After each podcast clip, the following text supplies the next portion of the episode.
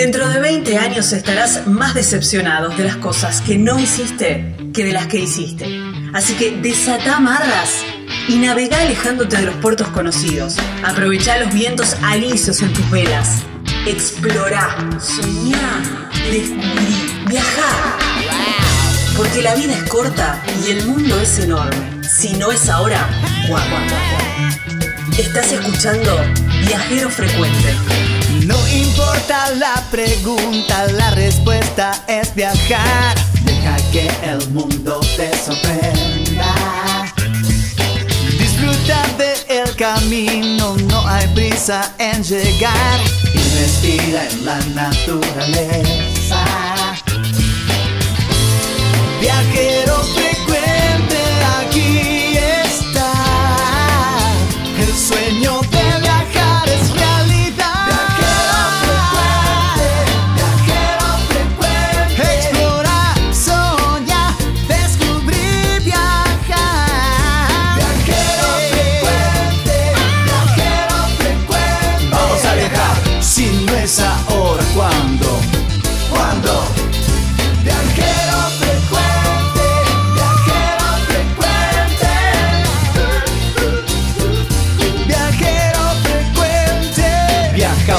cambiarle la ropa al alma.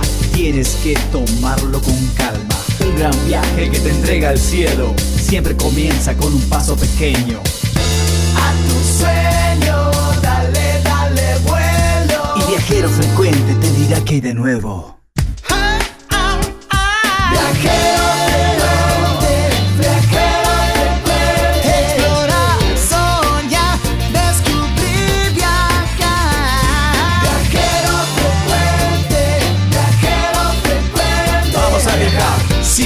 Si no es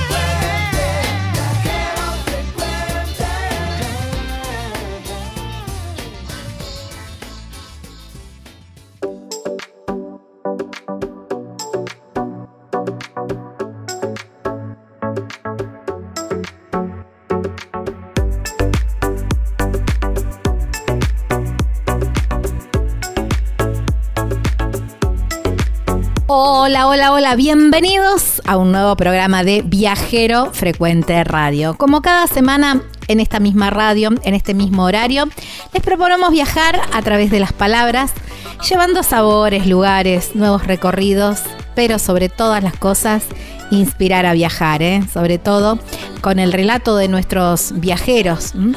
Lucas Giombini es quien edita este programa. Mi nombre es Gaby Jatón y hoy vamos a hacer 973 kilómetros. La distancia que separa a Purmamarca en la provincia de Jujuy porque Seguimos recorriendo las provincias a través de sus vinos y nos vamos a conocer justamente vinos de altura, vinos jujeños y vamos a hablar con Adolfo ¿eh? de la bodega Kingard. Una bodega artesanal, boutique ahí entre los cerros. ¿eh? Hermoso, hermoso lugar. Más tarde nos vamos para la falda a conocer un clásico, a recorrer un clásico, a renovar un clásico, diría yo, que es, son las visitas al Hotel Edén. ¿eh? El Hotel Edén que tiene su historia y su historia, ¿eh? así, con las dos tonalidades, porque de día es una visita muy amable, muy, muy un recorrido por historia y todo eso, pero por la noche las cosas cambian y también hay recorridos nocturnos y de eso vamos a hablar. ¡Wow! Me da un poquito de miedo, pero bueno, ahí estamos. Los viajeros, no, hermosa, hermosa nota, no se la pierdan porque la verdad que desde el minuto cero, ¿eh? desde el minuto cero van a disfrutar. Son los creciendo por el camino, ¿eh? Ellos son Diego, Jorgelina y, Tommy que llegaron a Alaska. ¿eh? Están en Alaska después de siete años y ahí está, ¿eh? buenísimo. Y nos van a contar todas sus experiencias y todo su... No, no, no, una hermosa nota con mucha, con mucha energía y muchísimas anécdotas que les va a encantar, ¿eh? Pero no hablo más porque eh, mucho, mucho para contar, mucho, mucho para conocer. Abróchense los cinturones porque aquí comienza Viajero Frecuente Radio.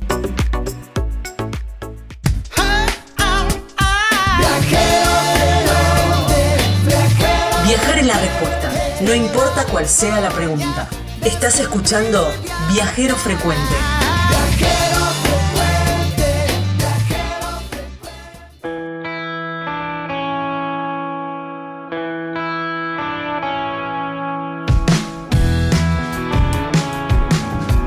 Los invito a conocer a la provincia de Jujuy a través de sus vinos. Y ahora en un ratito nada más vamos a estar hablando con Adolfo, que es el titular de la bodega Kingsgard, ahí en Purmamarca, en la quebrada de Humahuaca, en la provincia de Jujuy, y conocer un poquitito más sobre la elaboración de sus vinos y, eso se puede hacer también en los recorridos, ¿eh? en el recorrido del viñedo, con la visita guiada, en ese paisaje que es espectacular. Imagínense todos los cerros ahí con todo ese colorido y además un viñedo en ese lugar, un viñedo y conocer un poquitito más ¿eh? sobre vinos jujeños súper interesantes, además vinos de altura ¿eh? que tienen su impronta, pero ya vamos a conocer un poquitito más por ahora a través de las palabras, pero vos también lo podés conocer en persona cuando vayas para Jujuy. Ahí hablas con Adolfo Reservas y te reservas una visita guiada con toda su experiencia, ¿eh? conocer un poquitito cómo se elabora el vino y obviamente después la degustación. ¿Cómo te contactás? En el 388 40 96 930. En las redes sociales los encontrás como Bodega Kingard, King con K. Y la página web es www.bodegakingard.com. Hoy, en Viajero Frecuente, nos alojamos en...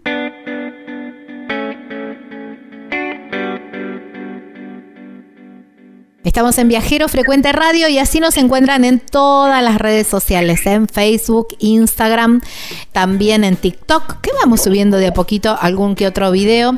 En YouTube pueden mirar y escuchar esta nota porque le vamos a poner imágenes y van a poder ver de lo que estamos hablando también. Y los invitamos a suscribirse a nuestro canal también. Es una manera de apoyar nuestro proyecto. ¿eh? Ponen ahí suscribir y cada vez que nosotros subamos un video, bueno, les van a informar. Hey, viajero subió un nuevo video para que ustedes lo puedan escuchar, ver y de paso también los invitamos a compartirlo entre sus conocidos si es de su agrado. También como formato de podcast nos pueden escuchar a través de Spotify o cualquier otra plataforma de podcast que tengan descargada en su teléfono. Ahí estamos también como Viajero Frecuente Radio. Pueden escuchar este programa completo y si no, también las notas por separado. Hay un teléfono, un WhatsApp que se pueden contactar, que es el 3400 52 46 40. 3400 52 46 40 más 549 si no estás en la Argentina y una página web súper completa que además tiene todos los links de los que estuvimos hablando recién, ¿eh? www.viajerofrecuenteradio.com.ar. Y en este ciclo de recorrer las provincias a través de sus vinos, que me encanta, me encanta este ciclo y me encanta porque cada vez voy descubriendo nuevos lugares y nuevas propuestas, así que va a seguir y va a seguir mucho tiempo. Anduve por el norte y dije, voy a buscar una provincia del norte argentino y vinos de altura y llegué a Purmamarca, en la provincia de Jujuy. Y ahí me encontré con una bodega, con la bodega Kingard, que ahí en ese lugar me encontré con Adolfo, Adolfo Kingar, que es el dueño de la bodega y me encanta cuando hablo con ellos porque conocemos todo desde su origen. Así que aquí lo tenemos Adolfo. Hola Adolfo, gracias por tu tiempo. Hola, muchísimas gracias a vos por darnos esta oportunidad. Encantado de compartir nuestra historia y lo que estamos haciendo. Bueno, buenísimo. Bueno, están muy cerquita de Purmamarca, a tres kilómetros me dijiste.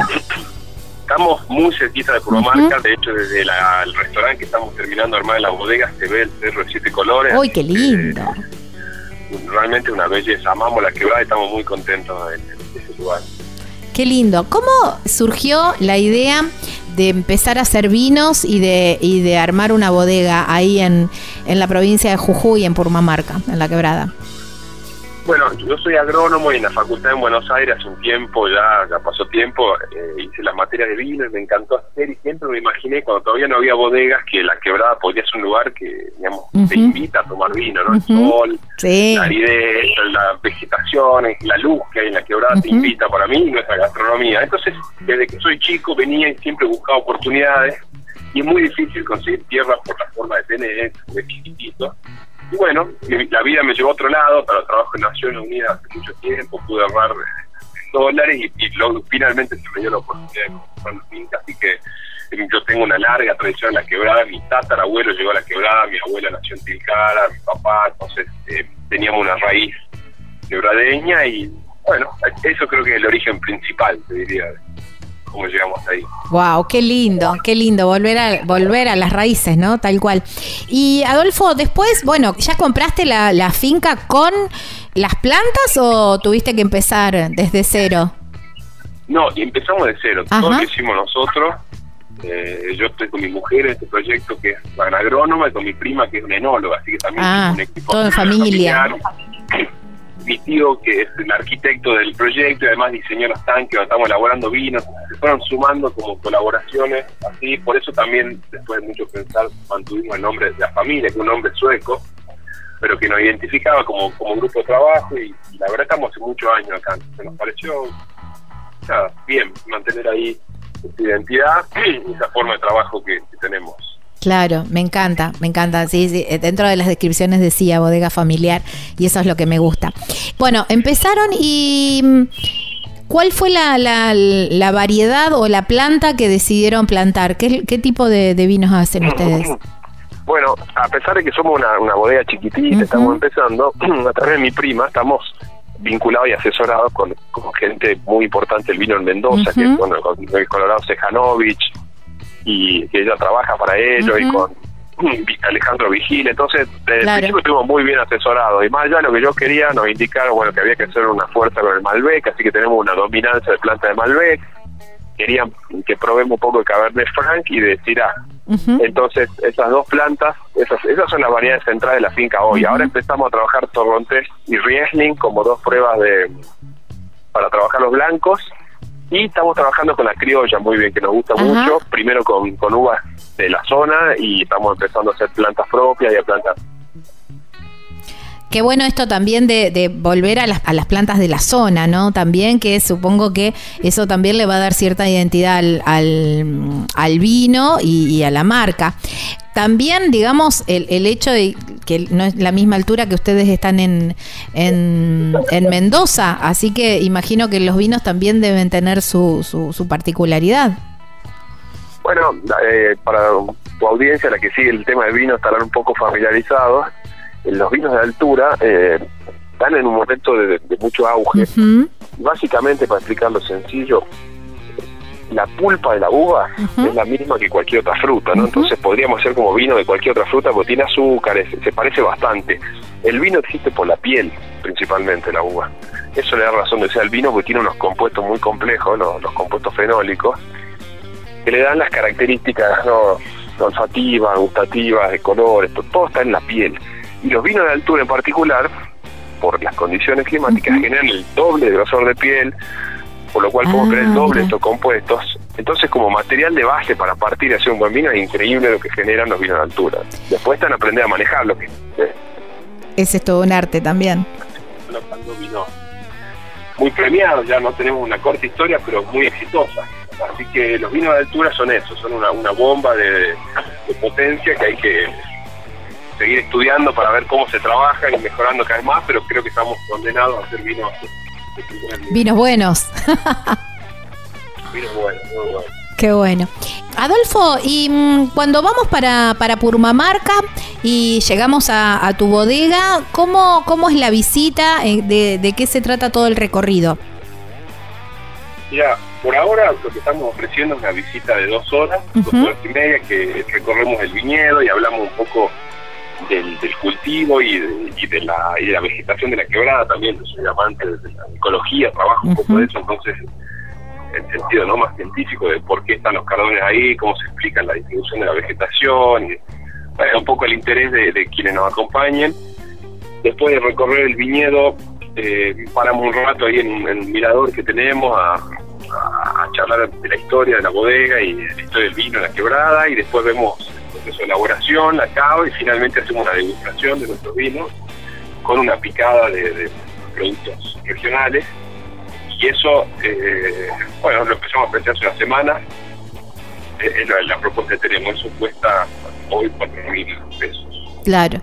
Sí, igual bien los vale, ¿no? Porque la experiencia es hermosa. Además, en un entorno, como vos decís, recorrer el viñedo y también es ese lugar, ¿no? Ahí con los cerros que, que, que te apapachan, que te abrazan, digo yo, y ese colorido, ¿no? Sí, yo, yo creo que tenemos un argumento extra respecto a la zona tradicional mendocina en que la gente acá viene por el paisaje de la quebrada. digamos. Claro. Vinos hoy se están agregando a lo que ya venía Sí. antes, que era ver el paisaje.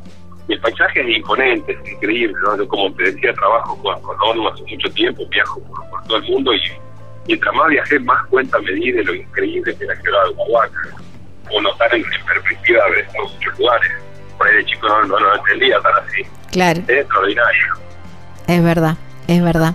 Y me contabas que están con un proyecto de eh, un restaurante también.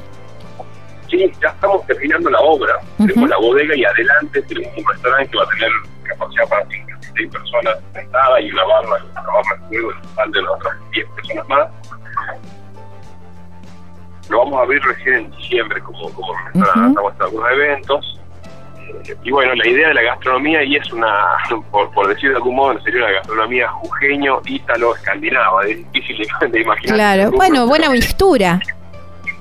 tenemos una larga tradición de cocina en la familia, de las recetas que vinieron de los abuelos suecos y después, bueno, yo viví mucho tiempo en Italia, me parece que está muy maridado con el vino y Jujuy en sí tiene una gastronomía Claro. y elementos de gastronomía muy interesantes. Exacto. Bueno, qué bueno. Me gusta, me gusta esa propuesta también para ir a, para ir a probar. Así que quienes vayan a, eh, a partir de las vacaciones de verano, ¿eh? van a poder probar también esta, esta linda propuesta y quedarse, además de recorrer el viñedo y probar los vinos. Y por supuesto, uno cuando recorre el viñedo y prueba los vinos, después alguna botellita siempre se trae, por supuesto aprovechar también y, y- y quedarse en el restaurante.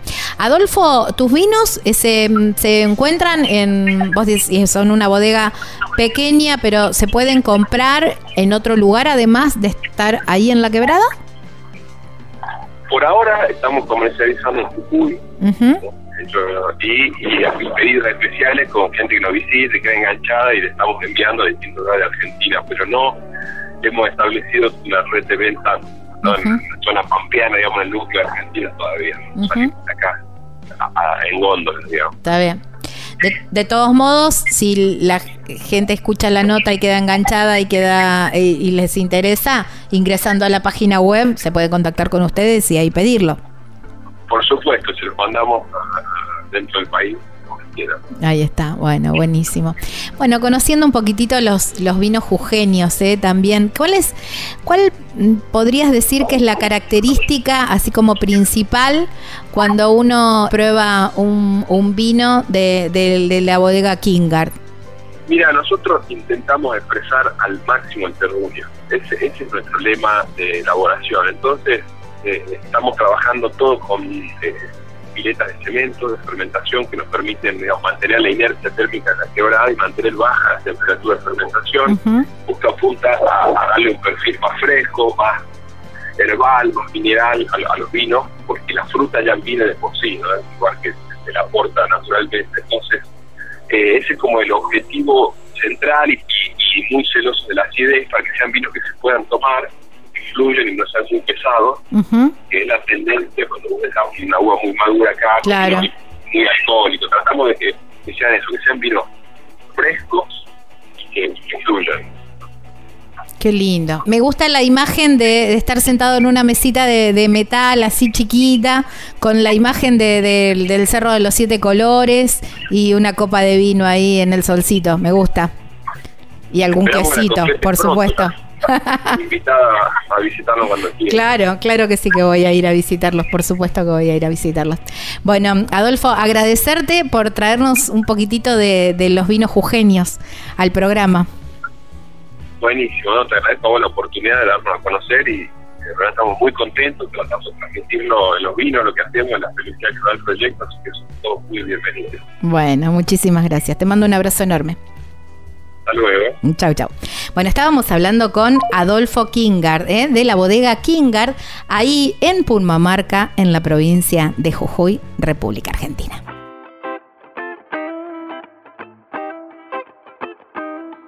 ¿No les dio ganas de estar ahí sentados en frente al viñedo con una copa de vino y esos cerros espectaculares? Sí, Adolfo lo contó de tal manera que ya da ganas de agarrar la ruta, llegar hasta Jujuy. Si quizás estés a pocos kilómetros, quizás estés un poquito más lejos, no importa. Bien vale hacer todos esos kilómetros para probar vinos jujeños y además vivir toda esa experiencia y hacer toda la degustación y ni hablar si después vas un poquito más adelante, que vas a tener el restaurante con unas vistas increíbles, increíbles, que son las de la bodega Kingard. ¿eh? Entren a sus redes sociales y van a ver de lo que les estoy hablando. ¿Cómo los encuentran en las redes sociales?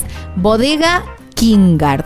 Podés llamarlo Adolfo también para hacer una reserva, para hacer la visita guiada, que es el 388 409 6930 y la página web súper completa que vas a ver y también tenés para contactarte es www.bodegakingard.com ahí en Purmamarca en la provincia de Jujuy. Si no es ahora, ¿cuándo? No importa la pregunta, la respuesta es viajar. Deja que el mundo te sorprenda. Camino, no hay prisa en llegar. Y respira en la naturaleza.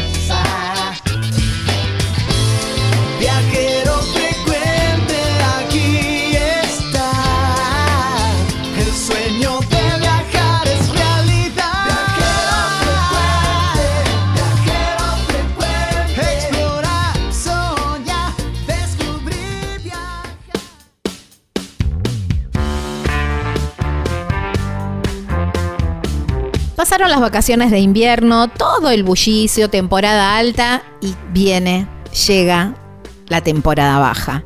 Y con ello toda la tranquilidad, la ruta toda para vos, los lugares que podés sacar fotos sin que se te cruce nadie. Es hermoso, hermosa esta época para conocer el norte argentino. Y el lugar para quedarse, estacionarse y quedarse unos cuantos días porque hay mucho para hacer, es Tafí del Valle. Y ahí están las cabañas Pacarina, que tenés un 360 de todo ese lugar precioso, los cerros, algunos nevados, otros no tanto, pero todo ese paisaje, ¿eh? todo ese lugar hermoso con un parque precioso, las cabañas que son muy lindas, muy muy lindas, muy calentitas en invierno, fresquitas en verano y con la atención de Marisa y toda su familia, que siempre es un valor agregado. Cabañas. Pacarina, Pacarina con Q, ahí en Tafí del Valle. ¿Cómo te contactás? Por teléfono o por WhatsApp en el 381 331 35 88. En las redes sociales los encontrás como Cabanas Pacarina, Pacarina con Q y sin U, por supuesto. Y la página web súper completa que vas a tener toda la info es www.cabanaspacarina.com.ar.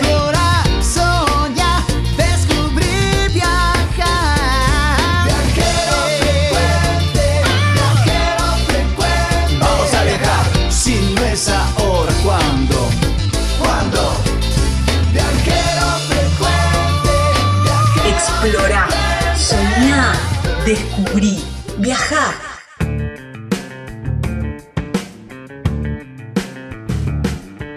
La provincia de San Luis tiene un montón de lugares preciosos, ¿eh? preciosos para ir a recorrer y para visitar. Uno de esos lugares, muy pintoresco, pueblito serrano, es Carpintería. Bien cerquita, bien cerquita de Merlo, pero con todo lo lindo y lo precioso que tiene un pueblito serrano y la Sierra de los Comechingones ahí, ¿eh? Apenas abrís la ventana, te asomas por la ventana y ahí están, ¿eh? la Sierra de los Comechingones, nevadas o no, dependiendo del- de los días, pero tenés una vista espectacular con unos atardeceres soñados.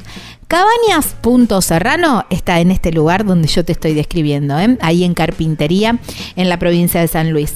Cabañas completamente equipadas, pero además con mucho parque, un lugar muy lindo para disfrutar, casi te diría en el salcito con un libro y un mate, campañón, ¿eh? Campañón. Pero si te gusta la actividad y hacer trekking, hacer bicicleta, hacer cabalgatas, también hay para hacer ahí en carpintería. Está Roberto y su familia y los podés contactar en el 11 45 63 6805.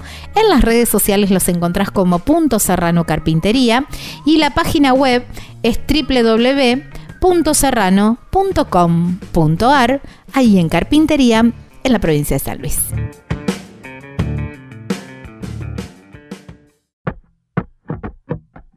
Un clásico de la provincia de Córdoba es el Valle de Punilla y ahí en el Valle de Punilla La Falda es otro clásico. Dentro de las excursiones que no te podés perder es la visita al Hotel Edén, la diurna y la nocturna y ahora te vamos a estar contando un poquitito de qué se tratan estas visitas. Pero si estás buscando alojamiento y es muy buen lugar La Falda para sentarse y así hacer el recorrido de todo el valle que tiene muchísimo, es Cabañas Cuesta del Sol, ¿eh? unas cabañas preciosas con un jardín, con una vista a las sierras que te vas a enamorar y además con cabañas completamente equipadas, una piscina que te va a dar ganas de quedarte ahí todo el tiempo y no salir a ningún lado porque la verdad que el lugar es precioso y ahí está María del Carmen con toda su familia que te van a atender como los dioses. ¿eh? ¿Cómo te contactás? En el 35 48 56 93 04. En las redes sociales los encontrás como Cabanas Cuesta del Sol y una página web súper completa que vas a encontrar un montón de info y también los links para poder contactarte, que es www.cabanascuestadelsol.com.ar, ahí en La Falda, en la provincia de Córdoba. Hoy, en Viajero Frecuente, aterrizamos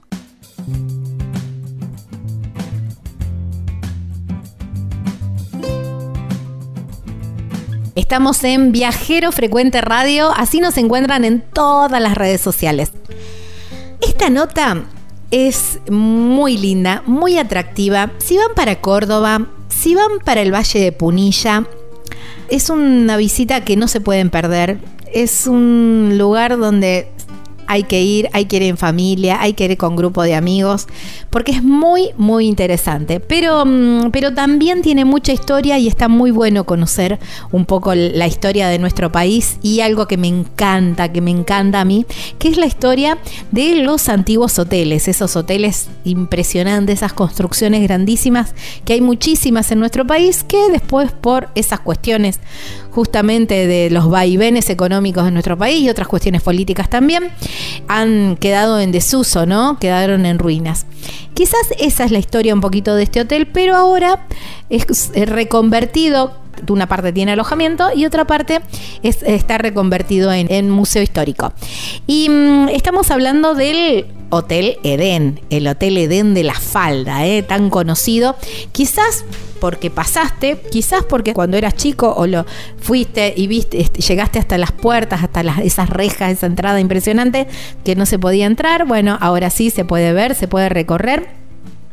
Y por eso eh, llamamos eh, a Néstor, que es guía, guía de sitio del Hotel Edén, para charlar un poquitito y conocer un poquitito más de su historia y de su presente. Hola Néstor, gracias por tu tiempo.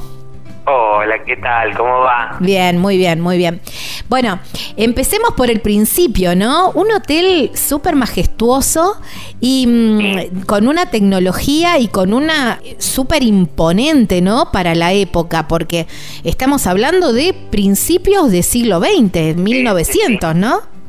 Eh, el hotel, la fecha de fundación del hotel es 1897. Mira abrió las puertas en diciembre de 1898. Un hotel que fue construido, como era costumbre también en la época, o fue anterior, no, por ahí no estoy bien ubicada, pero por cuestiones de salud. Sí, sí, sí, eligieron este sector en las sierras principalmente por el clima. Claro. Porque en ese momento, bueno, la enfermedad en auge era la tuberculosis. Claro. Las sierras de Córdoba eran el tercer mejor microclima del mundo. Mira, Un clima wow. seco, sin grandes calores en verano, templado en invierno. O sea, este era el punto ideal para veranear y de, y de recreo en, en cualquier época del año, ¿no? Posición insuperable al pie de la sierra, a mil metros sobre el nivel del mar. O sea, principalmente eligieron este sector de las sierras eh, por el clima, ¿sí?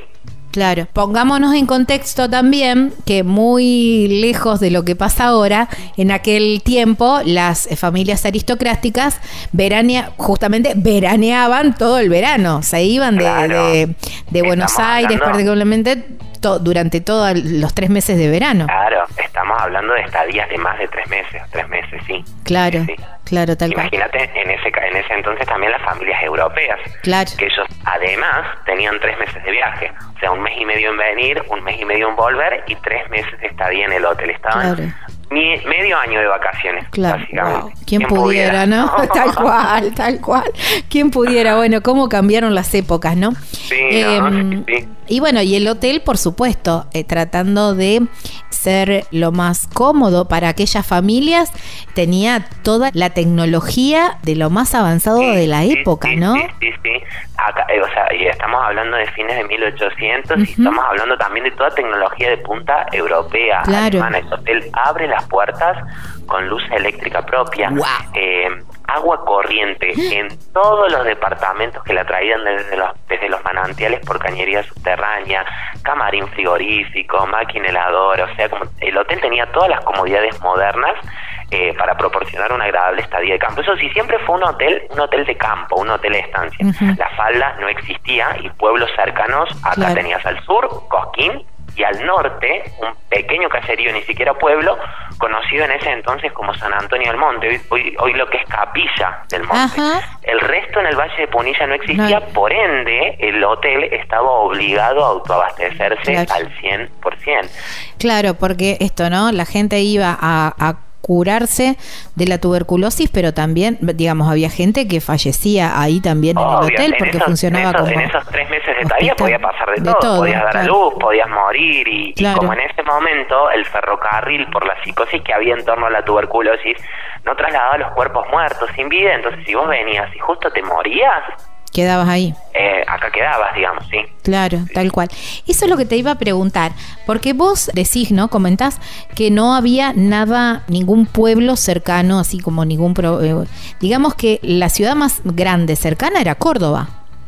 Ciudad de Sí, Córdoba. Sí, se podría decir como ciudad grande Córdoba. Y- Después tenías Cosquín, que ya estaba bastante poblado porque en Cosquín estaba funcionando una de las primeras clínicas físicas en abrir en Sudamérica, que ese sí Ah. era un hospital para enfermos de tuberculosis. Y para acceder al hotel, eh, ¿qué, qué se llegaba? ¿En tren? Eh, el tren llegaba hasta la falda. Tren, sí, sí, sí, el tren llegaba, pasaba lo que era Cruz del Eje en ese momento. Ah, está bien. Eh, el tren, sí, el único medio de, ferro- de, de transporte era el, el ferrocarril. Llegaban en tren hasta la falda, hasta la, ima- y, y de ahí se trasladaba, los trasladaban en auto hasta el hotel. En carruaje hasta el Ah, en hotel. carruaje, claro. Sí, sí, en carruaje, en los primeros años en carruaje. Sí, sí. Bueno, un hotel que bueno, que después con, con el tiempo fue cambiando de manos. Tiene mucha vinculación también, o- y, y te pregunto, ¿no? Porque ha habido series también internacionales que lo vinculan mucho con eh, los nazis, con, em, nazi, con sí, sí, sí. con Hitler, que de hecho en algunos de estos documentales afirman que estuvo, no sé si en el hotel, pero en alguna de las casas por ahí cerca. Exactamente, sí. Bueno, cuando el hotel abre las puertas, lo estaba manejando una sociedad. Juan Ujú. Kur, Roberto Balke y María Herbert de Krauner. Ellos fueron los primeros dueños, la sociedad se disuelve quedando al frente como única dueña María Herbert de Krauner hasta el año 1913, que le vende el hotel con las 900 hectáreas a dos hermanos, llamados. Walter y Bruno Einhorn. Ellos eran quienes mantenían un vínculo cordial y apoyaban fervientemente al Partido Nacional Socialista Alemán. Y sí, como vos decís, hay muchos mitos en relación a la posible estadía de Hitler acá en el hotel. Obviamente no es algo que nosotros afirmamos, pero lo que contamos es la estrecha relación de amistad que tenían estos dos hermanos, Walter, Bruno Einhorn, la esposa de Walter Einhorn y Da Bonfer, íntimos amigos de Hitler. Nosotros acá de hecho en el hotel mostramos fotos eh, una foto donde se los puede ver juntos. Adolf Hitler, Walter Einhorn, dueño del hotel, su esposa Ida Bonfer, tomando el té juntos en Berlín. Eh, también tenemos dos documentos, uno un archivo desclasificado del FBI. Ese archivo se menciona la posible estadía de Hitler en las instalaciones del Eden Hotel La Falda y el otro es una carta que el propio Führer le manda a Walter Einhorn y en donde además le agradece por todo el aporte económico a su causa, porque los Einhorn desde acá, desde el hotel, enviaron sumas muy poderosas de dinero a Alemania para apoyar toda la candidatura de Hitler a la Cancillería. Lo ayudaron porque en ese momento Europa venía de la Primera Guerra Mundial, o sea, estaba completamente devastada. El peso nuestro valía mucho. Claro, qué Lo ayudaron, lo ayudaron y mucho en, en su momento. Y también por ahí leí que se, se, solía escuchar la radio o tenían comunicación directa. ¿Cómo era la, radio del hotel? Eh, se dice que aquí en el hotel había una radio que pasaba mensajes cifrados de Alemania nazi hacia, hacia acá el hotel. O sea que acá se escuchaban bueno, los discursos de Hitler y demás digamos que no, no, no se niega para nada toda esa vinculación, al contrario. No, no, no, no nosotros no la negamos. ¿sí? Por, por ahí lo que no afirmamos es la posible estadía, sí, la posible estadía. Después nosotros también, eh, acá en La Falda, falleció hace poquito Catalina Gamero.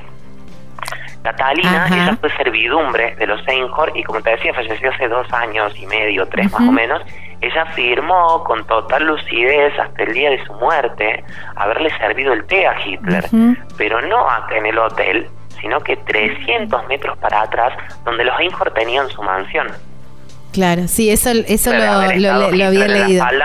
de claro. Hitler en la falda necesitaba un lugar privado, ¿no? Claro, obviamente. Pues qué mejor lugar que la mansión de los Einhorn, que era un lugar totalmente privado para, para ese entonces. Claro, bueno. Y después, bueno, ella vende el hotel o lo, o cuando termina la... En, en 1948 dejan de ser los dueños del hotel y desde 1948 hasta 1965, que es la última temporada registrada, eh, empezó a ser manejado por, por, sociedades argentinas, pasó a manos argentinas, digamos.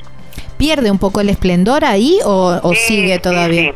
Sí, no, no, ya el hotel venía como en decadencia, pero porque la falda había dejado de ser el lugar tan top y cool que era para, ese entonces. Principalmente porque el clima, viste que al principio hablamos del clima. Sí, sí, sí. sí. El clima ya no era el mismo. Acá en las sierras eh, van a ver que cada pueblito tiene su, su dique, su diquecito. Entonces eso empezó a generar un montón de humedad en el ambiente. el clima ya no era el mismo.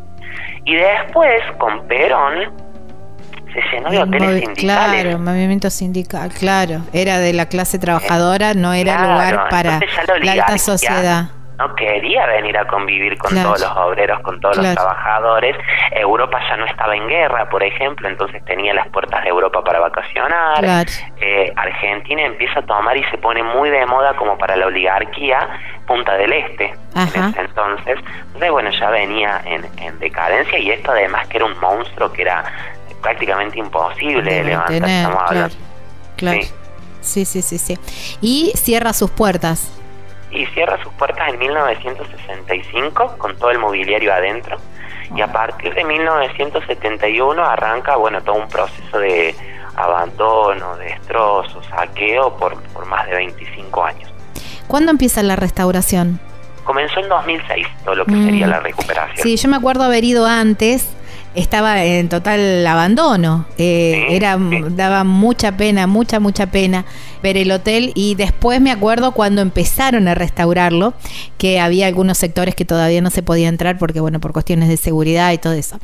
Pero a partir de, esta mm, de, esta restauración también empiezan a aparecer, bueno empieza a, la gente empieza a andar por ahí empieza a transitar nuevamente el hotel y se empieza a encontrar con cosas un poco más extrañas.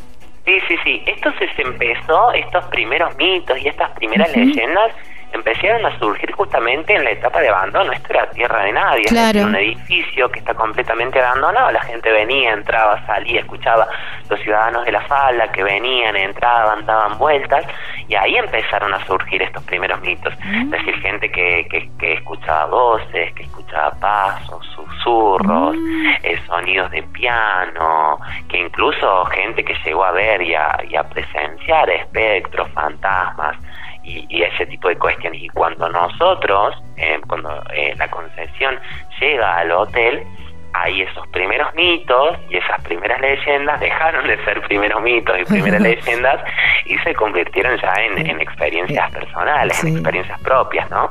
Wow. O sea, que sí, el hotel tiene una carga energética sí, tal cual, tal tiene cual. una carga energética muy grande y bueno, muchos estudiosos de estos fenómenos paranormales eh, afirman que en el hotel hay, hay actividad paranormal. Sí, tal cual. Es uno de los con mayor actividad también en América. Néstor, hay un bebé que llora también. Sí, así es. eh, eh, eh, es una de las, de las historias. En una de las dependencias acá en las inmediaciones del casco principal, en la época de abandono, fallece un bebé de hipotermia. Eh, bueno, nada, eh, entonces en los días donde eh, que condicen con, con la situación climatológica en la que murió este bebé, se escucha el, el sonido de su llanto. Ah, mira. Néstor, y se hacen visitas, en visitas diurnas, mucho más amables, imagino, más Sí. eh, inspiradas, bueno, en el mobiliario y quizás en la arquitectura y en la opulencia que debe haber sido el hotel, pero también las nocturnas. Claro, claro, nosotros tenemos dos tipos de visitas. La diurna, que como vos decías, es un poco más amable, es un recorrido histórico, cultural, recreativo, donde se conoce principalmente, bueno, la historia del lugar y después conoces la arquitectura, porque vas recorriendo el predio con el guía, vas apreciando todo lo que es arquitectónicamente hablando, pero después la nocturna es todo lo contrario, principalmente porque el recorrido es totalmente a oscuras por No, ¿en serio? ¿Oscuras? completamente a oscuras y los únicos que llevan linternas son, son los guías y se van relatando todos estos mitos, leyendas, fenómenos paranormales que han sucedido que han sucedido acá en el hotel, sí, y hay muchas sorpresas también a lo largo de la visita, sí. Mm, es un show la nocturna. Escucha, el recorrido de la diurna y la nocturna es el mismo, nada más que con sensaciones diferentes o son diferentes No. lugares. Se recorren sectores similares, Ajá. pero de día nosotros ingresamos a lugares que de noche no, y de noche se ingresa a lugares que de día no. Ay, por favor. Como te decía, de noche hay, hay muchas sorpresas. Ay, qué miedo. Contame, al- algo te debe haber pasado a vos, seguramente algo en los años que venís haciendo las visitas guiadas. Sí. Yo estoy acá en el hotel hace ocho años. Mm, Eh, y bueno, sí, como a todos, eh, principalmente y lo más común y cotidiano para nosotros los guías es eh, escuchar susurros, eh, el susurro de nuestros nombres, pasos, caminar detrás. ¿Les conocen en los nombres? Sí, sí, sí, ha- ha- han llegado a, a decirnos nuestro nuestro nombre, eh, bueno, susurros, silbidos, cambios de energía muy bruscos, de perdón, de energía no, de temperatura. clima bruscos, de temperatura muy bruscos. Eh, esas son las cosas que, bueno, que, que es lo más común que, que nos ha sucedido y, y la sensación constante de sentirte todo el tiempo observado Ay, por favor. observada. ¿Alguna que hayas dicho, no, no, para, yo, esta es mi última noche acá, ya está, esto va más La- allá de, mi raciocinio? Lo pensé, lo pensé, en un momento lo pensé, sí, fue una noche, eh, bueno, nosotros de noche, viste, en, los recorridos vamos recorriendo lugares a oscuras para hacer Claro. las postas del grupo y por ahí nos sectores en donde nos quedamos solos eh, y donde tampoco podemos prender la linterna para no delatarnos. ¿no? Claro. Eh, lo más grave que me llegó a pasar a mí es ingresar a una habitación y que en esa habitación ya haya alguien. Eh, escuchar eh, los pasos ¡No! eh, caminando delante mío. Yo no pude identificar, no pude identificar si era una figura femenina, si era una figura masculina. Me llamó la atención que era el- esta sombra que yo veía negra, era de mi altura. Y yo mido un metro noventa. Wow. Eso es lo que me llamó la atención, pero no pude identificar si era una figura femenina, una figura masculina. Eh, vi solamente la sombra y escuché, claro, los pasos. Ay, caminando Dios. por la pinotea del piso adelante mío. No, me muero. Y a ver, esto te pasó a vos, que ya estás canchero, qué sé yo, pero con, con algún pasajero, con algún visitante, más de uno de. A mí me llega a pasar eso, pero ¿sabes qué? En un flash estoy allá en el, en el, en el ACA, allá en, en la ruta. 15 cuadras más. Sí, ponele, sí, ni te alcanzás a entrar. Cuando dijiste, ¿dónde está acá? Yo ya estoy allá. Sí, sí, sí. Bueno, pasa mucho acá em, con, con gente, viste que hay gente que, que, que, es como muy perceptible este tipo de cuestiones. Sí. Hay gente que no, porque no cree, por lo que sea que fuera, eh, no, no es perceptible. Pero hay gente muy permeable a este tipo de cuestiones. Gente con un tercer ojo, con un séptimo sentido. Gente que, que realmente puede ver y apreciar esas cosas en su cotidianidad. Eh, más. Entonces cuando vienen al hotel se encuentran también con, con, con muchas cuestiones y ellos mismos también nos, nos, nos logran comunicar cosas que por ahí nosotros no sabemos o, o no, con- no, o no conocíamos, nos cuentan historias, nos relatan historias. eh, Como que. eh, Uy, me quedo sin tiempo y me da ganas de preguntarte un poco más de la historia de Ana, pero no sé si me vas a contar. O Sí, tengo que- bueno, te puedo, te puedo contar, ad- adelantar un poquito, porque Dale. la idea es que... Que hay que ir, hay que ir, por la- supuesto. La nocturna. Eh, 15 de enero de 1898, Recién inaugurado el hotel. exactamente, fallece Ana Jaime de Abarca. Ana era hija del médico de Julio Argentino Roca y Ana fallece de tuberculosis. O sea, su padre, un eficiente médico, no, No pudo salvar a su hija. No logró salvarla.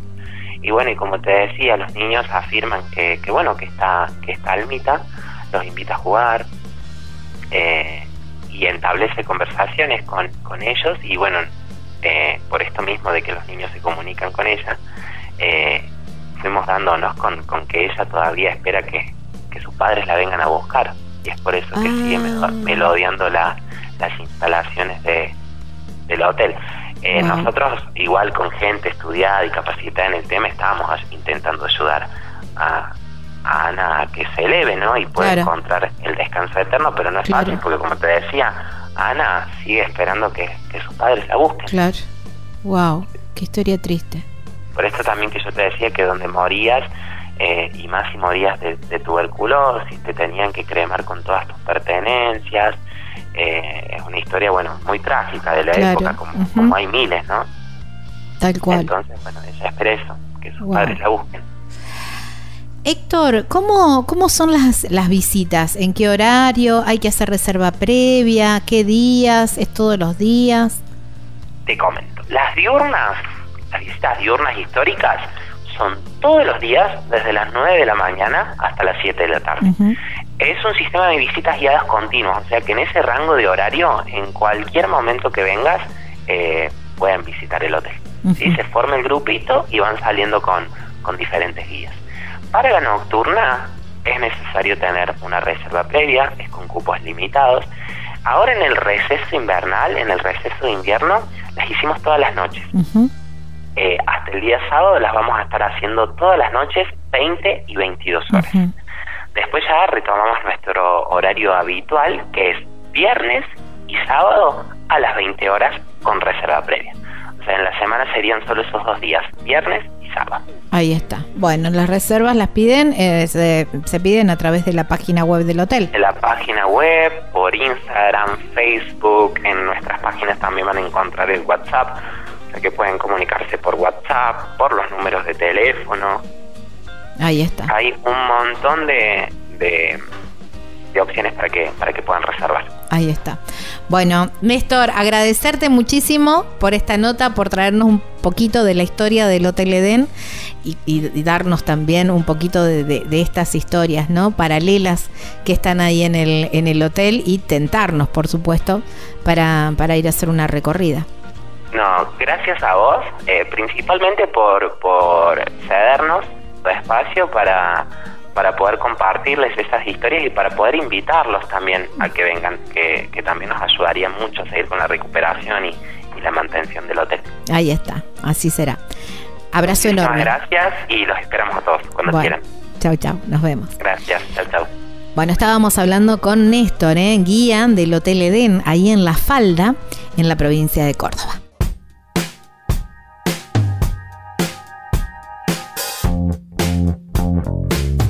Wow, ya me da ganas. Ya, ¿sabes qué? Llamo, la llamo a María del Carmen y me voy para las cabañas Cuesta del Sol, que además son espectaculares, son hermosas, tienen unas vistas. La piscina tiene una vista a las sierras que, ¿sabes qué? Un fernecito, unos mates ahí. En el invierno aprovechar el solcito y en el verano aprovechar la piscina y todo lo que tiene ese jardín. Y además las cabañas que están completamente equipadas y María del Carmen que es divina, divina. ¿Cómo te contactás? Al 3548 56 93 04. En las redes sociales los encontrás como Cabanas Cuesta del Sol y la página web es www.cabanascuestadelsol.com.ar ahí en La Falda, en la provincia de Córdoba.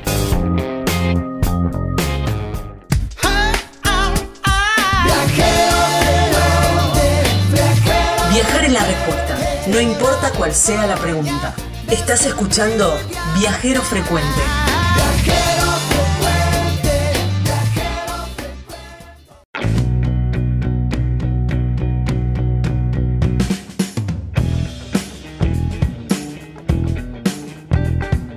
Pueblo muy pintoresco, con una avenida larga, larga, construcciones de adobe, arboledas. Les estoy hablando de Rodeo, en la provincia de San Juan. Pero, como si fuera poco, rodeado de cerros, la cordillera de los Andes, toda nevada también. Pero además un lago color turquesa espectacular, divino y precioso. Ahí, bien cerquita del lago, está Posta Guaira Hotel, bien frente al dique Cuesta del Viento. Ahí está, ¿eh? en Rodeo, en el departamento de Iglesias. Un bosquecito de álamos muy frondoso, muy fresquito en el verano y ahora todo color dorado en el invierno y además una construcción bien rústica, las habitaciones con todo equipado, ¿eh? eso no quiere decir, pero la decoración es muy rústica y además el valor agregado de un restaurante ahí en el mismo hotel con elaboración de platos de lo que decimos kilómetro cero, ¿eh? platos autóctonos del lugar que hacen de ese lugar justamente algo indescriptible. Ahí está Jonás, que lo podés llamar al 2645 662717 Posta Guaira Hotel, así lo encontrás en las redes sociales. En Facebook los encontrás como Posta Guaira Hospedaje y Restaurante. Y en Instagram Posta Guaira Hotel, ahí en Rodeo, en el departamento de Iglesia, en la provincia de San Juan. En la hoja de ruta de viajero frecuente nos toca Estamos en Viajero Frecuente Radio, así nos encuentran en todas las redes sociales, en Facebook, en Instagram, en TikTok también, donde vamos subiendo algún que otro videíto, de a poquito nos vamos armando. ¿eh? Como formato de video también nos encuentran en nuestro canal de YouTube, que se llama también Viajero Frecuente Radio. Está separadito por secciones, por regiones, para que puedan, si están planeando un viaje al norte, al sur, bueno, ahí está todo armadito como para que tener la seguidilla de videos. Y también en la sección de viajeros que inspiran, ¿eh? Que es esta sección que vamos a empezar ahora también. Como formato de podcast también nos pueden escuchar en Spotify o cualquier otra plataforma que tengan descargada en el teléfono. También nos encuentran como Viajero Frecuente Radio y también están los, programas completos y las notas por separados con el mismo criterio como en el canal de YouTube. www viajerofrecuenteradio.com.ar, donde también tienen los links para escuchar el programa y también buena data sobre viajes y, un poquito de todo. Y un WhatsApp que se pueden contactar, un número donde se pueden contactar, que es el 3400 52 46 40 3452 46 40 más 549 si no están en Argentina, ¿eh? También tenemos muchos oyentes de todas partes del mundo y eso está buenísimo y se agradece. Bueno, bloque viajero, de estos viajeros que inspiran y vaya, se inspiran, muy inspiradores, ¿eh? Una familia viajera, una familia que cuando uno se encuentra con otros viajeros, dicen, uy, nos encontramos con los creciendo en el camino y qué buena onda que son. Y bueno, son como muy inspiradores también y está buenísimo que así sea. Son de una ciudad muy cerquita de donde soy yo, son de Rosario, del sur de la provincia de Santa Fe, casi coterráneos diría yo. Y son una familia, como dije, y andan viajando en una gran sprinter con destino a Alaska, que creo que están muy cerquita, muy cerquita de llegar. Ellos son Diego, Jorgelina y Tomás, que andan en las rutas de por ahora Argentina, pero no dudo que por el mundo también. Y los tenemos en línea. Hola chicos, gracias por su tiempo. Gracias, gracias realmente porque sé que ha sido muy difícil poder coordinar esta nota, pero se agradece porque siempre estuvieron muy atentos. Buenas, buenas a todos. ¿Cómo andan? Acá Diego, Jor, eh, tal cual decía, la familia viajera argentina, creciendo en el camino. Y tal cual, eh, acá estamos recorriendo, recorriendo América y te doy la novedad, estamos en Alaska, ya llegamos a ¡Ay, qué bueno! bueno, felicitaciones. Es como llegar al, al, al granito. Bueno, qué lindo, qué lindo. Vos sabés que, te digo una cosa, son mis primeros viajeros deben ir 250 por ahí o quizás más, ¿eh? Que llegan que los entrevisto en Alaska. Porque o los tengo, así que bueno, una doble alegría. Porque siempre o en proyecto de llegar o ya de regreso. Pero nunca hemos enganchado en Alaska. Claro, con razón, tanto problema de señal y todo eso, que era lo que nos impedía grabar antes. Qué alegría, chicos, qué bueno, qué bueno, qué lindo. Muchas gracias, muchas gracias. Sí, la verdad que muy, muy felices, muy contentos. Bueno, claro, ahora, ahora mirando de nuevo a las redes, estaba, estaba entrando por otro lugar, estaba en la página web de ustedes y ahora mirando las redes veo que están en Alaska, perdón, bueno, mala mía, pero bueno, fue una linda sorpresa igual. Antes de empezar por donde normalmente empiezo con las, eh, con las notas, que es por el principio, quiero, eh, quiero empezar por el final y quiero que me cuenten qué fue ese sentimiento de ahí, de llegar, de pisar, de sacarse la foto en el cartel, ese bendito cartel que dice Welcome to Alaska. No, es sinceramente es una tremenda locura, una catarata, una coctelera de mm. emociones, todas, todas encontrados.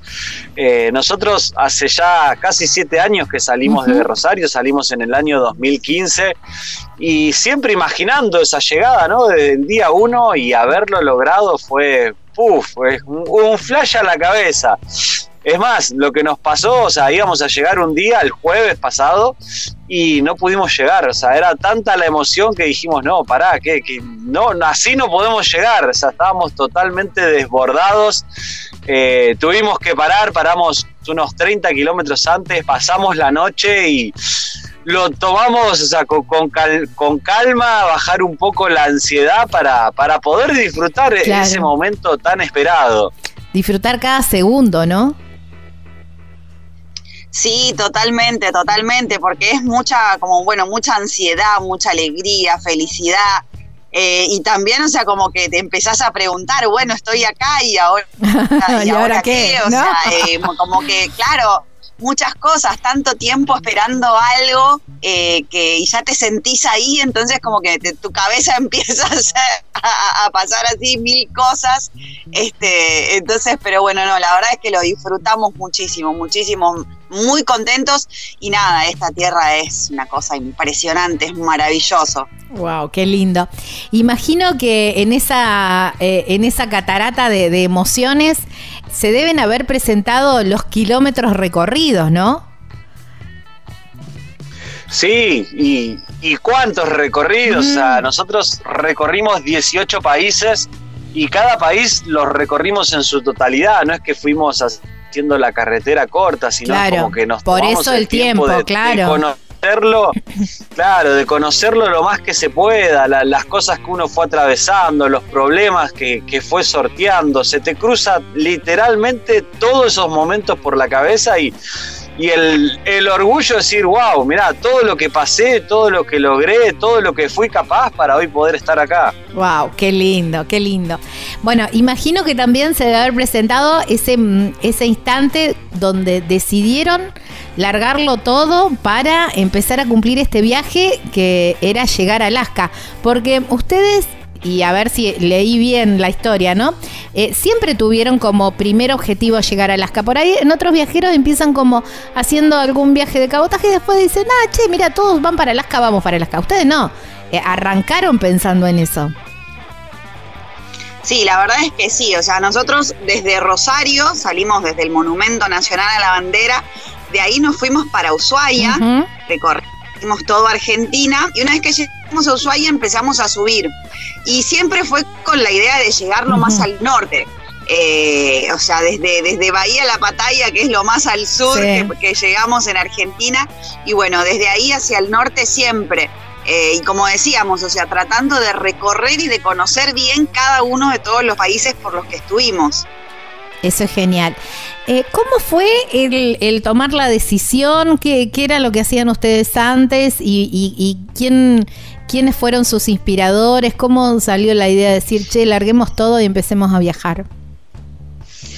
No, siempre, siempre a los dos como pareja nos gustó el viaje aventura de que estamos juntos. Hemos viajado en bicicleta por Argentina, en moto. Siempre nuestras vacaciones eran viajes aventuras, pero en vacaciones. Y cada vez que volvíamos nos quedaban las ganas de, seguir viajando, de seguir, de seguir recorriendo. Eh, nosotros éramos profesionales, yo soy preparador físico, profesor de educación física, Jores tecnóloga en alimentos, trabajamos cada uno de nuestras profesiones, pero veíamos que solamente era trabajar y trabajar, teníamos materialmente las cosas que queríamos en nuestra casa, auto, pero no teníamos tiempo sinceramente de disfrutarlo y cuando nació nuestro hijo eh, no lo veíamos, y ahí por ahí con él te das cuenta de, que la vida va pasando, pasa muy rápido y, no lo estás disfrutando siempre seguimos viajeros, fuimos conociendo por cuestiones del, destino y admiraba lo, que hacían y queríamos hacerlo. No sé, siempre, por ejemplo, le jugábamos a una lotería y decías, bueno, ¿qué haces si te la ganás? Y la respuesta de los dos era, nos compramos un motorhome y salimos a viajar. Un raíz, a su vez, un familiar que toda la vida trabajaba al mismo ritmo nuestro, decía, bueno, el día de mañana cuando me jubile voy a hacer esto, voy a hacer aquello y un año antes de jubilarse fue al médico porque le caía un poco mal la comida y tenía un cáncer terminal que, falleció muy poquito tiempo, no se llevó nada y ahí mismo dijimos, no, pará, ¿qué estamos haciendo? Si vida tenemos una sola, no te llevas nada, quisimos hacer esto siempre, ¿por qué no hacerlo? Y, de paso disfrutar de nuestro hijo y, hacer lo que nos gustaba, que realmente era viajar. Tal cual, tal cual, eterna, perfecta la decisión y, a partir de ahí ya dijeron, eh, bueno, a ver, empecemos, compremos la gran Sprinter. Sí, tal cual, todo surgió, o sea, eh, a raíz de todos estos hechos que les contaba Diego, eh, fue que empezamos a planificarlo. Ahí, este, bueno, vendimos, empezamos a vender todas las cosas que teníamos. Sí, pusimos una, fecha de salida. Sí, eso es fundamental también, o sea, el poner una fecha de salida para. Claro eh, perdón que los corte, pero eh, es como, mm, quiero enfatizarlo esto, porque casi el 90% de los viajeros dicen eso, hay que poner una fecha de salida, si no es como un eterno proyecto, ¿no? Claro, tal cual, porque es como que uno quiere salir con todas las cosas organizadas, todo cada cosa en su lugar. Y eso jamás, jamás se da. Entonces, este, está bueno tener algo concreto, ¿no? Algo por lo cual ir en, eh, en concreto. Entonces vos decís, bueno, tengo tanto tiempo y ponerte a trabajar y todo lo que haces es en pos de que tal fecha vas a salir quizás, o sea, a nosotros nos pasó, teníamos una fecha y salimos una semana después. Claro. Salimos con un montón de cosas por hacer también, porque nos faltaban un millón de cosas terminar, o sea, ni siquiera habíamos terminado la camioneta en muchas, en muchas partes. Eh, pero bueno, nada, así nos fuimos y en el camino fuimos haciendo todo lo, lo que nos faltaba terminar. Sí, y esa fecha tiene que ser objetiva también, porque por ahí yo digo, bueno, voy a salir en un mes. No, es imposible. O sea, también que, que sea realista y que, la pueda llevar a cabo. Claro, tal cual, tal cual, exactamente, que sea una, fecha real, digamos, de lo que vos necesitas. Bueno, y salieron con Medio Armar a recorrer la Argentina. Sí, sí, tuvimos, primero queríamos recorrer nuestro propio país, porque por varias razones. Una, porque nunca íbamos a volver a tener el tiempo de recorrerlo sin límite de tiempo. Por otro, también para poder contar, porque cuando vos vas al exterior, o sea, te preguntan y qué te empiezan a preguntar cosas de tu país y para Sí. tener esa experiencia y también para aprender a viajar, porque uno sale con una idea y realmente de esa idea es muy distinto el, el vacacionar al vivir viajando. Es un cambio de vida, los espacios, eh, los tiempos, adaptarte más si tenés que ir generando dinero en el camino. Entonces, tener ese aprendizaje en tu propio país con personas que, que hablen el mismo idioma, Sí, ¿no? a ver, y tus todos en costumbres. América Latina, todo, claro, todos hablamos español, pero o sea, yo en Argentina vos explicás algo y te entienden a la perfección y, y podés comunicarte mucho más fácil y transmitir lo que te está pasando para poder solucionarlo. Entonces es mucho más llevadero el, el aprender a hacerlo dentro de tu, tu propio país que por ahí si, si salís a viajar y te vas enseguida al exterior. En esta, en esta llegada a Alaska y, con esta catarata de cosas, ¿no? De sentimientos que decíamos hoy que, que estaban llegando, ¿qué fue esto desde el que, y que estamos hablando ahora desde el primer día o de la primera salida? ¿Qué diferencias ven en aquello cuando salieron que tenían pensado, mirá, qué sé yo, vamos a hacer tal cosa, tal otra, y ahora, eh, siete años después, con Alaska cumplido, decir, mirá vos cómo cambiamos, cómo mutó todo este viaje? Uf, absolutamente nada que ver con lo que era en el principio, pero ni una sola cosa se mantuvo. Allanando Este, un un poquito a los futuros viajeros, allanando un poquito el, eh, el camino a los futuros viajeros, a los que nos Sí, están escuchando y se están cual. inspirando. Qué sé yo, no sé, vos decís, Eh, imagino de cantidad de sí. cosas, ¿no?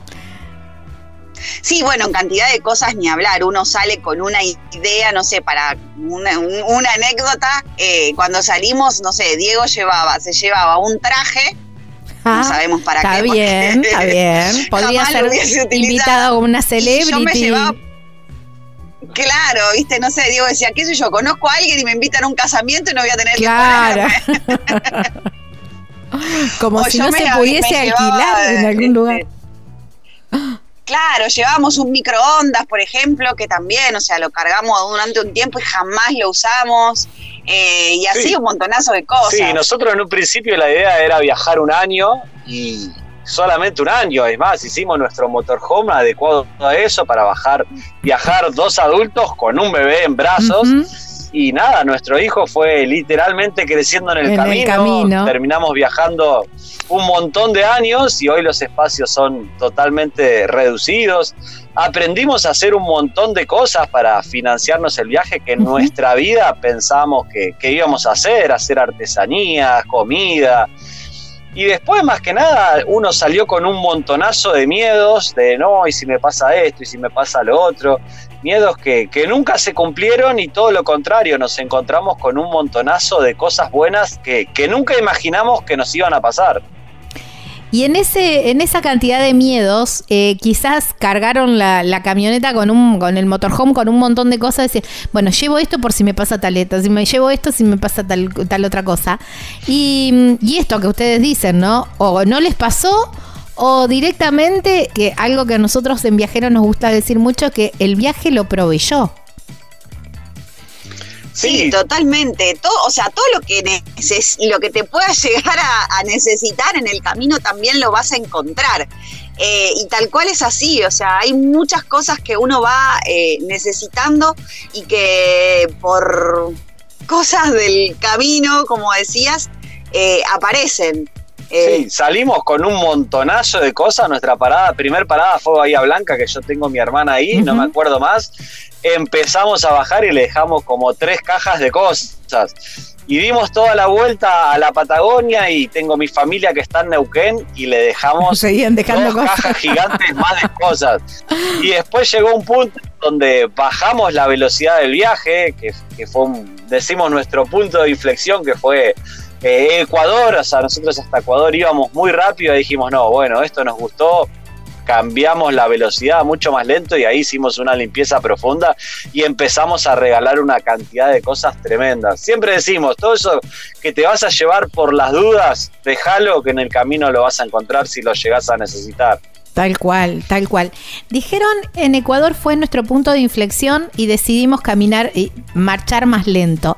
¿Y qué, qué, en, qué, en, qué se, te cambia el chip, la cabeza y también en qué cambia el motorhome en decidir viajar más lento?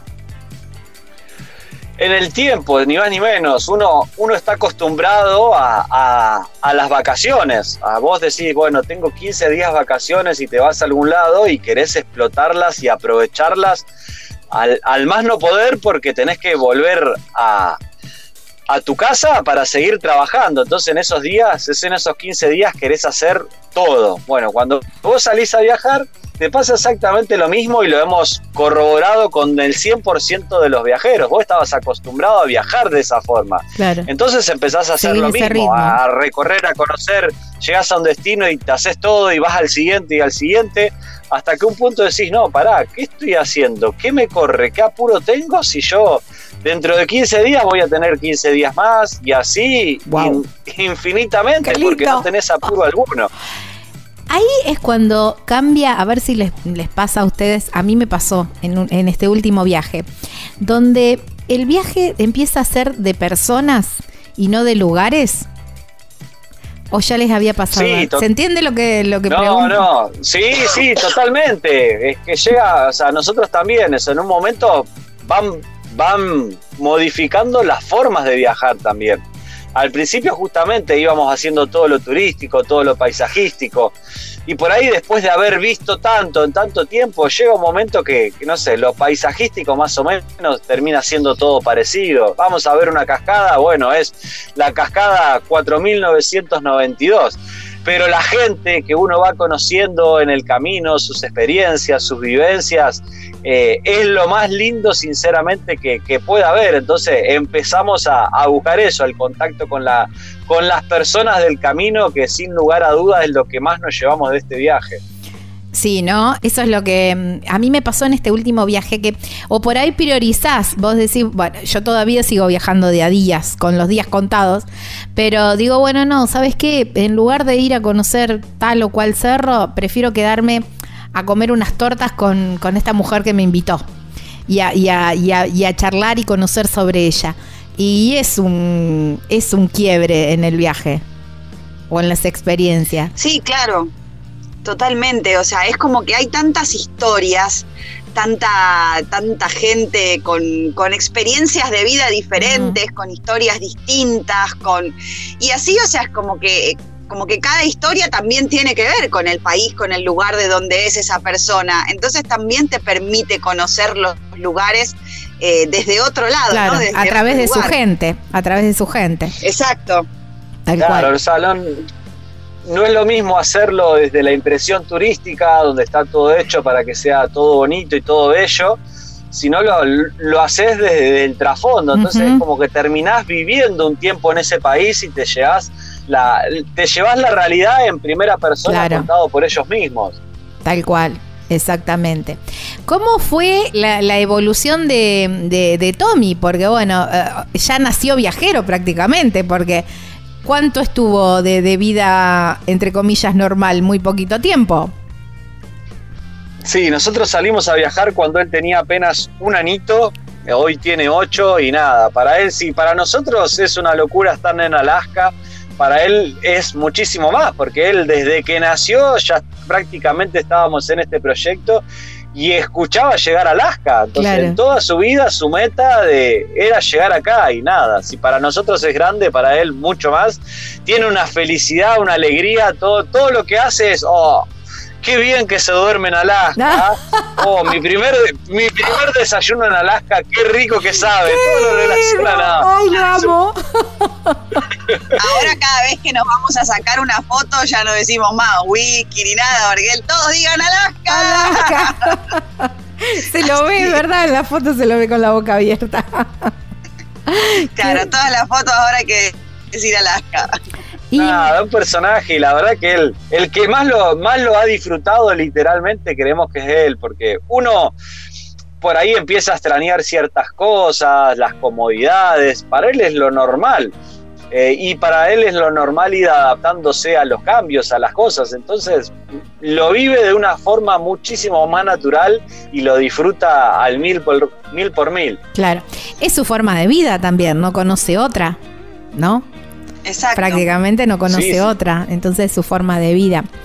Uy, nos estamos quedando sin tiempo por el primer bloque, pero eh, queda esto para el segundo bloque, porque eh, mucha gente que nos está escuchando puede estar pensando, pero ¿cómo hacen? ¿Cómo, ¿Cómo hacen con la educación? Ese chico que no va a la escuela, que no tiene amigos. Es muy común decir eso y yo sé que ustedes tienen una muy buena respuesta. Pero eso me lo van a contar después, del, después de la pausa. ¿Puede ser? ¿Me esperan? Acá Obviamente. quedamos, acá quedamos atentos más que nunca. Bueno, aquí estamos, ¿eh? con los creciendo en el camino, recién, recién llegaditos a Alaska, disfrutando con todas estas eh, emociones y bueno, y nosotros con este privilegio de poder recibir toda esa energía y, y- y poder compartirla también. ¿eh?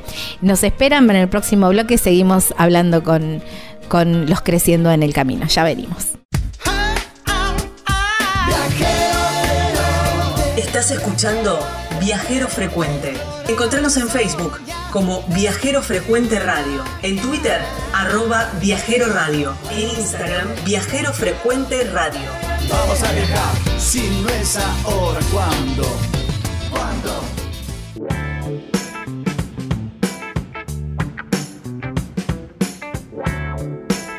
sin dudas uno de los lugares más bonitos de la Argentina para ver animales en su hábitat natural es Puerto Madryn. Y esta fecha es la ideal. A veces tenés pocos días y vos decís, bueno, quiero hacer todo. Bueno, tenés la gente de Animal Travel Madryn que te organiza todo, entonces para que vos puedas, porque la tienen muy clara, saben muy bien en qué momento del día ir y todo eso. Entonces ellos te organizan todos los paquetes, las excursiones para que vos aproveches Madrid en un 100%, pero también tengas tiempo para descansar, para ir a, ir a probar algo rico, para ir a caminar por la costanera, para que tengas todos esos tiempos también de disfrute. ¿eh? Animal Travel Madrid, así los encontrás en las redes sociales www animaltravel.com.ar es la página web donde vas a encontrar todo, todo, todo lo necesario, todos los links para comunicarte, para poder hacer de Madrid una experiencia inolvidable. Animal Travel Madrid.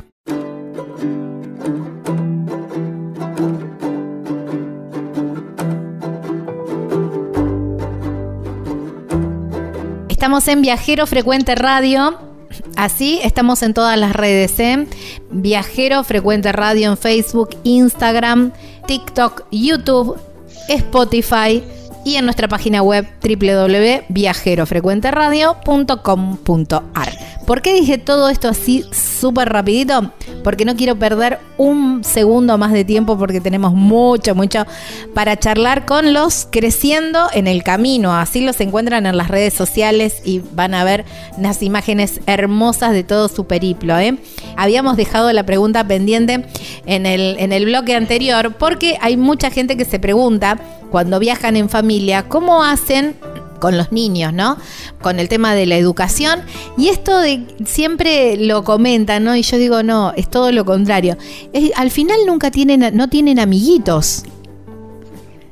No sé si les pasa a ustedes Sí. también, chicos, que les preguntan eso, pero al final Tommy no tiene amiguitos y es, creo que es todo lo contrario. Tiene amigos por todo, repartidos por todo el mundo. Sí, esa es una de las preguntas más frecuentes, como vos decías, y la verdad es que también era uno de los, también era uno de nuestros miedos al principio y al comenzar el viaje, y, como contábamos, ¿no? Nosotros planeábamos viajar solamente un año, eh, por mucho de, por, o sea, con mucho, por cosas de él, ¿no? Por, por lo que vos decís, claro. por la escuela, por los amigos, por el contacto social. Y con el viaje nos fuimos dando cuenta que nada que ver, que todo lo contrario. Tommy hoy por hoy, él está en segundo grado, hace desde preescolar, él estaba escolarizado, hace la escuela eh, a, través de un sistema de educación a distancia que pertenece al ejército argentino. Él lleva al día la escolaridad, eh, hace el mismo programa del Ministerio de Educación que hacen los chicos en Argentina en la escuela, solo que nosotros lo hacemos en casa eh, nosotros, o sea, la mamá o el papá somos los que lo ayudamos a él a, ir avanzando en los conocimientos y también tiene su maestra eh, online, tiene sus, compañeros de clase con los que también se comunica online, tienen actividades este, así grupales con los compañeros. Eh, la verdad que el sistema es muy, muy bueno y así él lleva la escolaridad al día como cualquier niño. Sí, tenemos un tutor también que por ahí nos enseña a nosotros a enseñarle a Tommy con algunas cosas que no sepamos. Y en cuanto a la sociabilización, todo lo contrario, o sea, él está en contacto todos, todos los días con chicos, con grandes, con personas de todas las edades, clases sociales. Eh, niños hay, o sea, cada lugar que nosotros vamos hay niños, hay niños de la edad de él y bueno, también es, eh, una responsabilidad nuestra, ¿no? Eh, el buscar los espacios para que él esté todos los días en una plaza, en un lugar jugando con niños. Hay otros viajeros que tienen niños también y siempre vamos coordinando para encontrarnos, para vernos, eh, para que los chicos compartan de la misma forma en que nosotros por ahí compartimos con los adultos, para que los niños también tengan ese, esos espacios para compartir, para pasarla lindo. Sí, y más que nada que también nosotros si hubiéramos seguido viviendo en, en la ciudad y al ritmo que llevábamos, nunca lo hubiéramos visto, o sea, todo el día él hubiera estado en una guardería eh, y, o con alguien cuidándolo y que lo críe otra persona. Hoy en día, o sea, nosotros hemos compartido su, su crianza entre los dos 100%, papá y mamá siempre presente y qué mejor que eso. Ni hablar, ni hablar, qué mejor, ¿no? Qué mejor legado ese, ¿no? También de estar toda la niñez 7 mm, por 24. Sí, tal cual. Sí, para él y para nosotros como papá también, poder disfrutar cada, cada momento y etapas de su, de su vida, que son los más lindos. Claro, tal cual, tal cual. ¿Qué es lo que más les gusta de, de, vivir viajando? ¿Qué es la parte, esto, ¿no? Imagino de, compartir los, los momentos, pero... Em, esto de decir eh, qué, buena decisión que tomamos, que está bien, estamos en lo correcto. la, libertad, ser dueño de tu tiempo, de conocer otras culturas, comidas, lugares, el compartir con personas de, de todo el mundo, que, que, vos decís, wow, haces unos vínculos eh, de amistad muy profundos en muy poco tiempo con personas que, en tu vida hubieras conocido si no, si no salías del confort.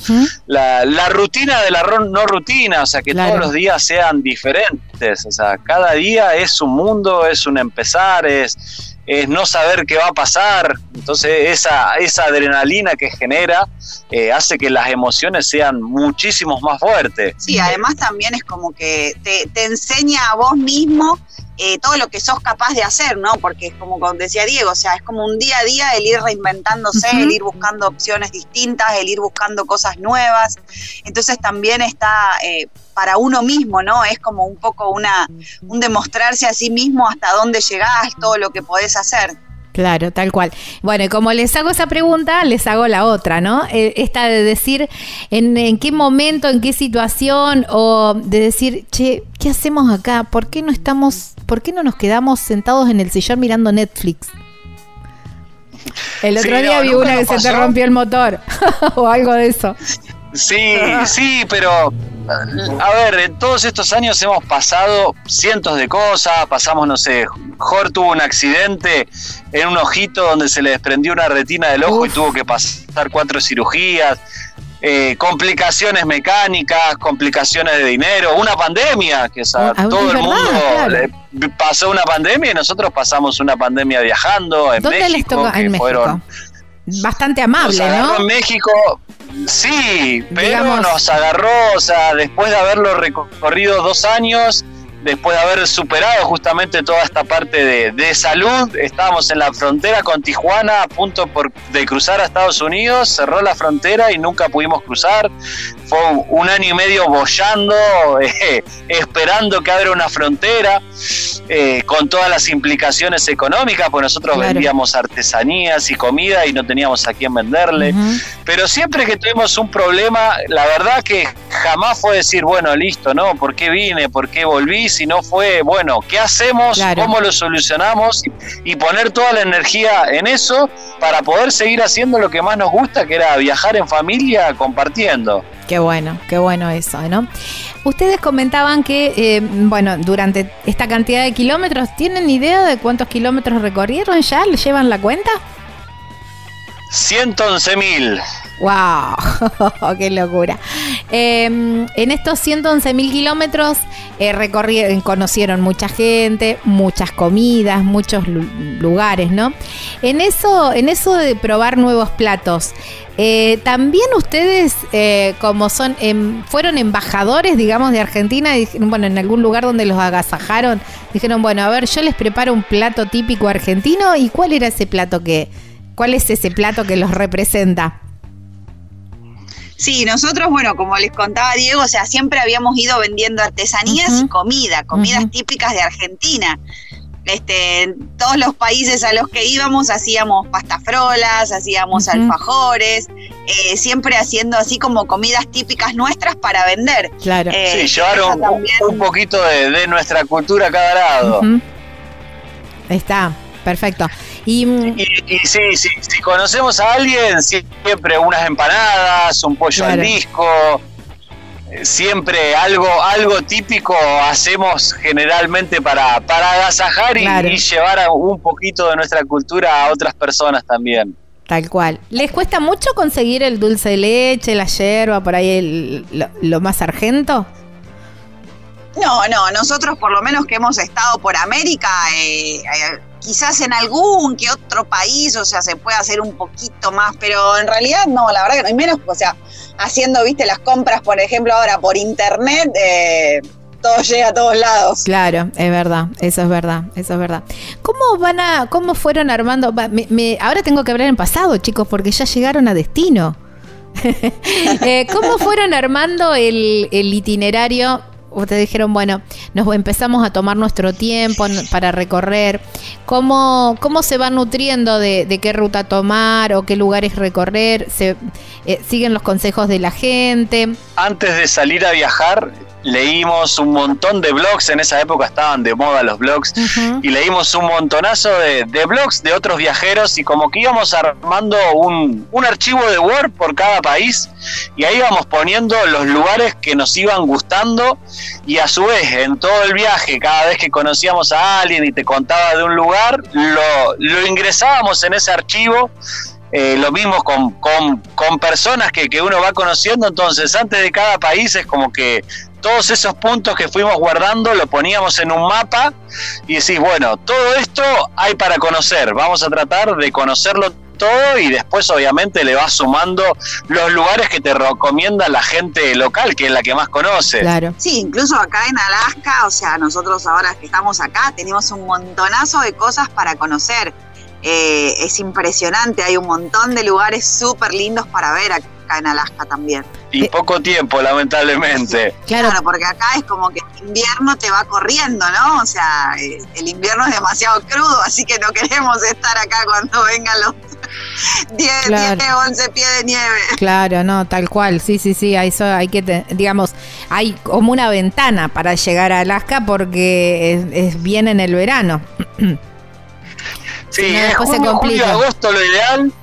llegamos un poquito tarde por complicaciones de, de nuestro vehículo que no teníamos planeado. Estuvimos 20 días parados en, en un supermercado para poder solucionarnos y se nos fue un montón el tiempo, pero aprovechar a- al máximo cada, cada día que tenemos acá para poder exprimirlo lo más que se pueda, porque. Alaska es bellísimo. Wow, qué lindo. ¿Ya se cruzaron con los osos en la ruta? Que es, Sí, hay unas- esas sí, imágenes sí, es- típicas, ¿no? Es espectacular. Es tal cual así. A ver, cuéntenme la posta. A ver. Porque, viste, uno en Instagram ve muchísimo de eso, que uno anda, ah, eh, se, se ve que el oso te pasa por al lado. ¿Es así, tan, tan, tan posta eso? ¿O es de... Sí, sí, tal cual. Hay, hay lugares específicos donde hay, hay carreteras, o sea, más tranquilas. Tenés que ir por los lugares que no sean transati- tan transitados, pero sí, nos pasó dos veces de, de ver la mamá con los tres ositos ahí Ay, mi amor. cruzando la ruta y que se te ponga al lado de la camioneta y nada, es... Te dan una ternurita bárbara, pero hay que tenerle todo el respeto. Son animales salvajes, Claro. sumamente peligrosos, más si están, si están con los, con los bebitos, con las crías, así que hay que tenerle mucho respeto, siempre mucho cuidado, eh, no acercártele. Bueno, pues en la camioneta por ahí está mucho más fácil porque vos te quedás tranquietito ahí, lo ves pasar y son súper curiosos, siempre y cuando no se asusten. Claro. Claro, hay dos, hay dos tipos de osos también. O sea, están los osos negros, que son herbívoros, que son los que más se ven y los que más se te acercan. O sea, Claro. hay muchos lugares donde hay carteles que te dices que los, por ejemplo, las mochilas, los bolsos, no los, no los tengas, no los dejes alejados de vos a más de cierta distancia, porque el oso viene, lo abre y se manda dentro del bolso a buscar comida. Y después están los osos marrones, que son los más peligrosos, que son los carnívoros, y que son los que si, si los ves, este, Eh, sí. tenés un problema. Claro, sí. Eh, ¿Y esos también se ven? ¿Así en la ruta? Sí, Ay, se ven, se ven también, se ven también, no tanto, tanto en la ruta, sino más en... Lo que pasa que también, o sea, en las caminatas, en, eh, en la misma ciudad, en la misma ciudad este, hay gente que tiene osos en el patio de la casa. ¿Posta? Eh, también eso, ¿no? Eh, O sea, no es lo, sí, sí, totalmente. No es lo mismo Wow. esos osos que viven eh, en, en una ciudad y que están acostumbrados a ver gente, que cuando por ahí estás haciendo una caminata, no sé, a un glaciar en el medio del bosque y te encontrás con un oso ahí. Claro, tenés que ir siempre haciendo ruido. La gente acá, por ejemplo, se pone uno- como unos cascabeles grandotes y van caminando con el cascabel constantemente haciendo ruido. mochila o así. Es como que lo ideal es no sorprenderlo vos al oso, sino que el oso te vea primero y sa- sale como corriendo y espantándose. Claro. Él no se va a acercar, digamos. No, No, no, no se es te va a acercar. que se Ujú. acerque. Hablaban de los recorridos, tienen muchos recorridos como autoguiados, ¿verdad? Por lo que estoy, por lo que ustedes relatan. Sí, la mayor parte, o sea, es todo muy, muy, muy naturaleza, muy Ajá. salvaje Sí, y, es- y está hecho para que vos vivas la experiencia al 100%, o sea, que te, te lleves todo, eh, que lo puedas disfrutar muchísimo eh, y todo acomodado, o sea, el caminito bien organizado, todo prolijito, o sea, ya si por ejemplo el camino se complica un poco, te ponen un cartelito que, que es a tu propio riesgo, por ejemplo Claro. pero son poquitos, o sea, es como que todo está hecho para que vos te lleves la mejor experiencia posible. Wow, qué lindo. Y hasta lo Y que, lo que. Sí. Lo que también hay en una cantidad impresionante es mosquitos. Los Sí. mosquitos son terribles. Mira. Hay millones y son gigantes. Mira que ustedes pasaron por el Ecuador, digamos, pasaron por la selva tropical, pasaron por todo y se asombran de los mosquitos de Alaska. Nada se compara con la cantidad de mosquitos que hay en Alaska y en Canadá. No te puedo creer. No te puedo creer lo que están diciendo. Increíble. Sí, no, no, es, pero mucho, mucho, mucho. Pasa que, a ver, acá hay una realidad que todo florece extremadamente en, en un mes, o sea, dos meses. ¿eh? La naturaleza es- muestra todo su esplendor en muy poquito tiempo. Hay luz todo el día, o sea, tenés práct- 24 horas de luz literalmente, entonces todo florece enseguida, muchísima humedad y proliferan de una forma y acá está preparado para picar los, ojos, los osos. Claro. Que vacían. no hay, el ojo lo usan de perfume, no hay como que no, hay forma. Increíble, mirá vos. Algo que realmente desconocía y nunca me lo habían contado. Mirá vos, qué bárbaro, qué locura, ¿no? De lo que han recorrido ahora de, de Alaska, ¿qué es lo que más los, los impactó? Además del, del primer cartel, ¿no? O el primer paso. Sí, hasta ahora sinceramente mucho no pudimos hacer. Estamos ahora en una ciudad que se llama Valdés. Eh, desde que entramos no para de llover. Ay, no te puedo Estamos acá esperando que pare para poder seguir recorriendo. Pero nada, es alegría pura. Los caminitos súper serpenteantes, todo verde, subida, bajada, millones de cascadas, glaciares por todos lados. Eh, salmones, salmones y salmones, todos los ríos explotados de millones de, de estos pescadito que uno siempre lo escucha, el salmón rosado, qué rico, qué rico. Bueno, acá desborda todos los ríos. Sí, eh, vos como extranjero necesitas una licencia, pero sí se puede. Y nada, acá es tirar una canita y sacar un salmón gigante. Y sacás la cantidad que vos quieras. O sea, van pasando de a miles todos juntos. Es La, nada, súper bendecida la tierra en ese sentido. Son miles y miles y todos enormes. Además, hasta son, los consideran plaga acá y, y tratan de, de sacar lo más que puedan porque si no al próximo verano se viene el doble o el triple.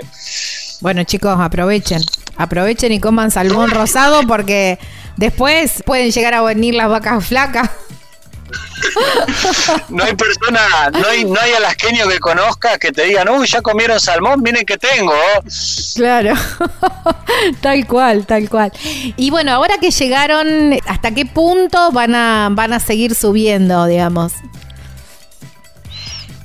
La idea es llegar hasta el Ártico, hasta el Océano Ártico, lo más, más al norte que llega la, la Tierra.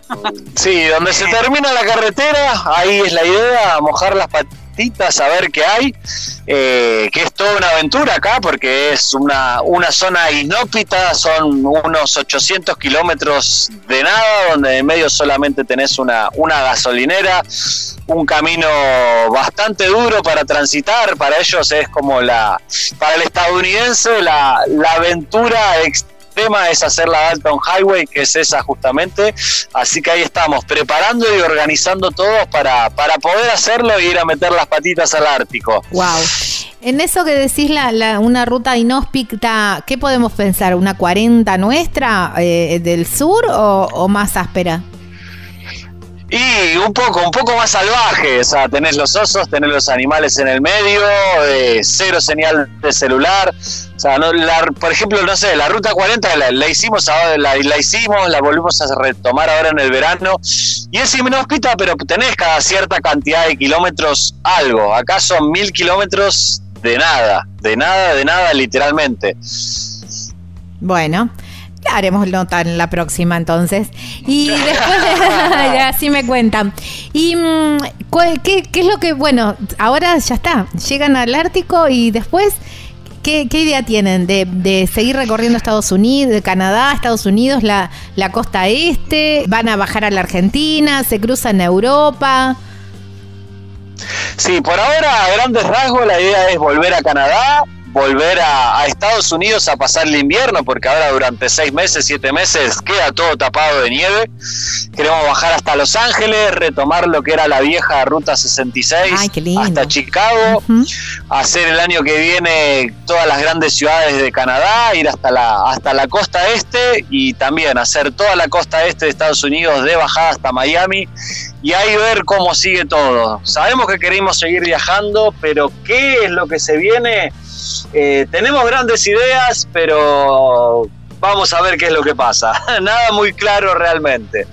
Bueno, tienen todo un montón de kilómetros para ir pensándolo y andás a ver lo que se va cruzando en el camino, también qué propuestas eh, van apareciendo para que mm, puedan poner eh, otro punto así de destino, porque bueno, ya han cumplido el, gran sueño, ¿no? Ahora se proyectan otra, a otros siete años. Sí, a ver, acá si algo aprendimos es que planes a largo tiempo no podés hacer porque constantemente va cambiando, se te van presentando oportunidades y nosotros también dependemos mucho de lo laboral porque no de Argentina no nos quedó ingreso alguno, o sea, vamos trabajando en el día a día, eh, reinventándonos día a día, entonces también vamos dependiendo mucho de eso para poder para poder organizarnos. Bueno, pero no, siempre el viaje provee, así que seguramente algo van a encontrar y para, para seguir viajando y para seguir teniendo experiencias. ¿eh? Así que yo desde, desde mi lugar los, les agradezco muchísimo este ratito que nos dieron, que alegría, la, la, alegría, se los decía recién fuera de aire, la alegría que emanan con la voz es impresionante y se recibe, se recibe, espero que nuestros oyentes también reciban esa alegría y esa energía que tienen, que es hermosa. Sí, no, muchas, muchas gracias por el espacio. Los invitamos a todos. Nosotros vamos a contando toda nuestra aventura por nuestro canal de YouTube. Eh, estamos como creciendo en el camino, en Instagram también, ahí pueden seguir eh, esta loca aventura. Vamos subiendo dos videos ahí semanales contando y compartiendo todo esto lindo, que qué mejor que uno le gusta lo que hace y qué mejor que poder compartirlo con otras personas. Así que ahí en, en YouTube lo estamos haciendo este, bueno, muchísimas, muchísimas gracias a todos por, por también, por estar acá acompañándonos este ratito. Y si nos permitís, nos gustaría eh, dejar un último mensajito para todos los que nos oyen, eh, que vayan por sus sueños.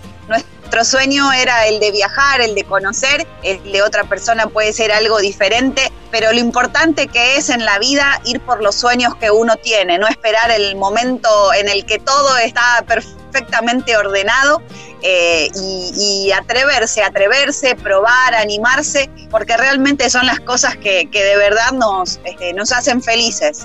Wow, qué lindo, tal cual, ¿eh? tal cual, ni una palabra más ni una palabra menos. Chicos, muchísimas gracias. Dale, un abrazo y buena vida. Abrazo enorme. Qué linda nota. Ay, qué lindo. Cómo me gustó hablar con ellos. Por favor, qué lindo, cómo me gustó. Estábamos hablando con Diego Jorgelina y Tommy, que seguramente estaba, estaba durmiendo, desde Alaska, ¿eh? cumpliendo, cumpliendo su sueño y bueno, proyectando nuevos. Ya venimos para el final. Estás escuchando Viajero Frecuente. Encontrarnos en Facebook como Viajero Frecuente Radio, en Twitter arroba Viajero Radio, en Instagram Viajero Frecuente Radio. Vamos a viajar, si no es ahora, ¿cuándo? ¿Cuándo? Wow, qué lindo programa. Espero que lo hayan disfrutado tanto como yo hacerlo. ¿eh? En las redes sociales nos pueden encontrar como Viajero Frecuente Radio ¿eh? y los invito también a suscribirse a nuestros canales para así de esta manera apoyar también nuestro proyecto. Gracias eternamente por haberse quedado hasta el final. Lucas Giombini, es quien edita este programa. Gracias Luquitas por tanto. Mi nombre es Gaby Jatón y nos volvemos a encontrar la próxima semana en este mismo horario, en esta misma radio para seguir hablando de lo que más nos gusta, los viajes. Chau, chau. Buena semana. Disfruta del camino, no hay prisa en llegar. Y respira en la naturaleza. Viajero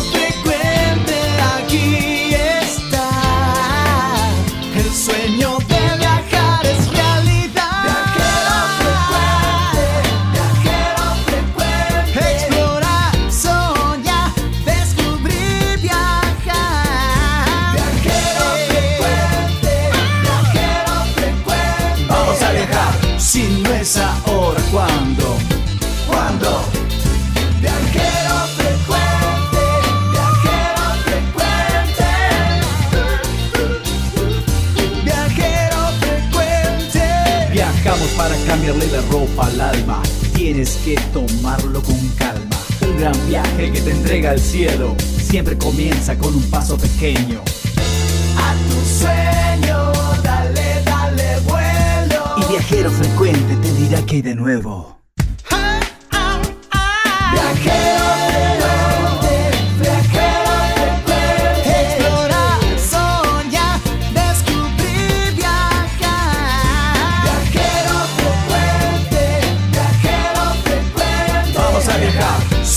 pensa ora quando?